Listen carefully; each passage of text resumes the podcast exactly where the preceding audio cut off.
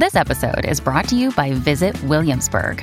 In Williamsburg, Virginia, there's never too much of a good thing. Whether you're a foodie, a golfer, a history buff, a shopaholic, an outdoor enthusiast, or a thrill seeker, you'll find what you came for here and more. So ask yourself, what is it you want? Discover Williamsburg and plan your trip at visitwilliamsburg.com. En los años 80 del siglo XX, vivía en Londres un excéntrico artista de nombre Edwin Mackenzie, y conocido como Diógenes por sus admiradores, ya que vivía dentro de un gran barril.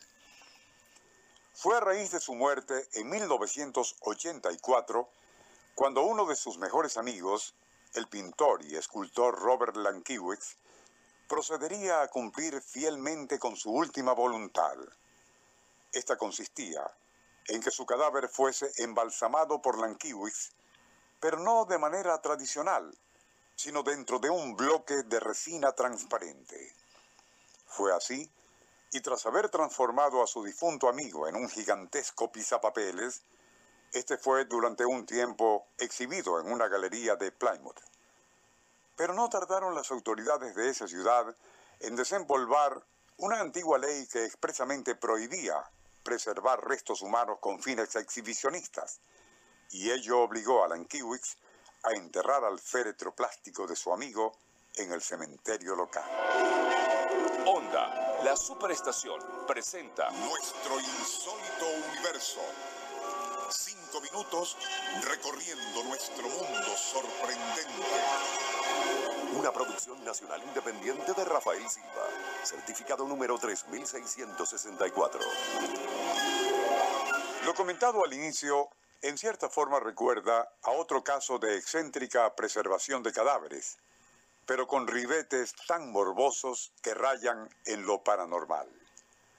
Ocurrió en Hungría a mediados de 1938, cuando la policía estatal logró finalmente la captura de un tal Tibor Sabo, violinista e incansable tenorio.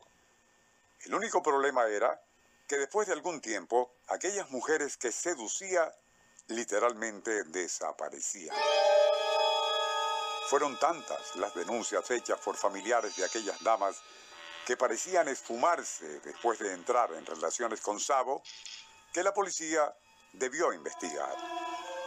Aun cuando Sabo negó saber nada de aquellas desapariciones, los investigadores insistieron hasta tal punto que el afamado violinista terminaría confesando que había dispuesto de ellas.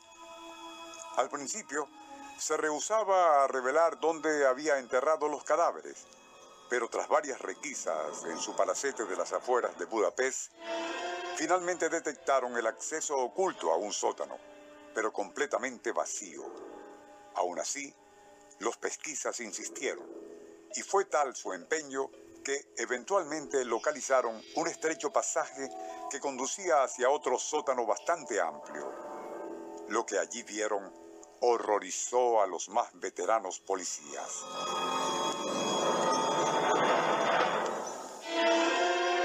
Colgados contra la pared se encontraban unos grandes envases tubulares, de lo que al principio parecía ser vidrio, pero terminaría siendo un exótico tipo de acrílico transparente completamente desconocido en aquellos años 30. Dentro de aquellas probetas herméticamente tapiadas en su parte superior, se encontraban perfectamente preservados los cuerpos desnudos de unas 17 mujeres, jóvenes y bellas en su mayoría. Condenado a muerte por sus crímenes, Sabo se llevó a la tumba varios secretos.